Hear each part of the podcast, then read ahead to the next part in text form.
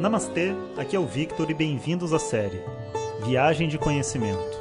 Essa é a nova série de áudios de Vedanta do nosso acharya Jonas Mazet. Na tradição védica, o termo acharya se refere ao professor tradicional de Vedanta que dirige uma instituição de ensino e dedica sua vida ao conhecimento. Jonas Mazet é formado pelo curso de três anos do Swami Dayananda na Índia e hoje dirige seu próprio Instituto de Vedanta no Brasil. O seu propósito com esses áudios é permitir que as pessoas possam saborear o néctar do conhecimento e, quem sabe, despertar para uma nova liberdade.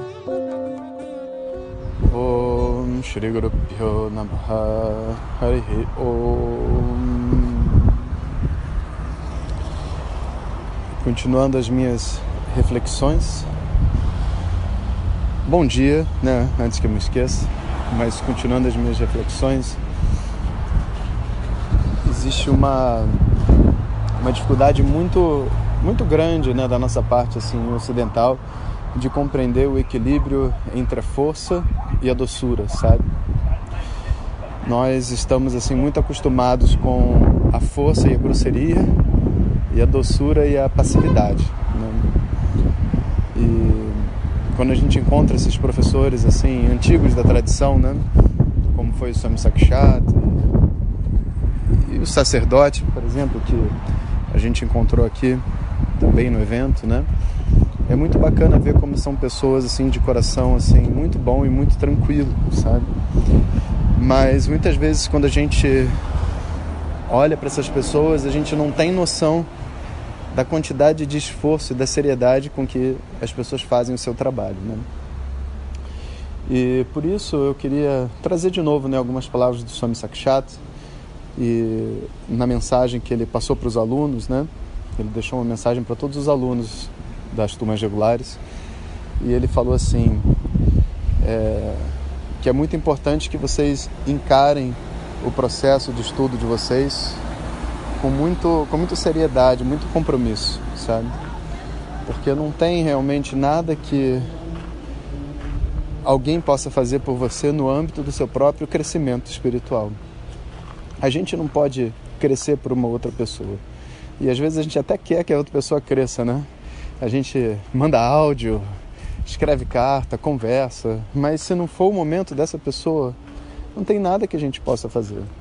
E quando a gente diz o momento dela, não é assim uma coisa mágica. O momento significa que ela tem que optar por crescer. E optar por crescer significa fazer esforço. O esforço de fazer aquilo que é certo. O esforço de superar os seus condicionamentos, sabendo aquilo que não vai fazer bem para ela, ela ter força para chegar e dizer: Eu vou fazer diferente. Porque repetir o que a gente sempre vem fazendo é o automático, é aquilo que a gente sempre sabe, não precisa fazer esforço é a vida. Repetir o que a gente vem fazendo, repetir o que a gente gosta, entrar na nossa zona de conforto, ousar ser uma pessoa melhor, né? Isso é realmente complicado, né? E essa, vamos dizer assim, esse mergulho interior, sabe? De entrar por novas águas, novas terras, é realmente aquilo que existe de mais nobre, sabe, na, no caminho de uma pessoa. Então, a gente não deve, sabe, confundir a suavidade, a alegria, o bom humor e tudo mais que é que são os resultados desse estudo, né, e do autoconhecimento, em achar que essa paz ela vai ser atingida sem esforço, né, e sem, vamos dizer assim, uma batalha, uma batalha interna, né, muito mais do que externa, uma batalha interna, e algumas vezes até uma batalha externa também porque às vezes as pessoas em volta da gente nos prendem, né? Nos colocam em situações que a gente não quer viver.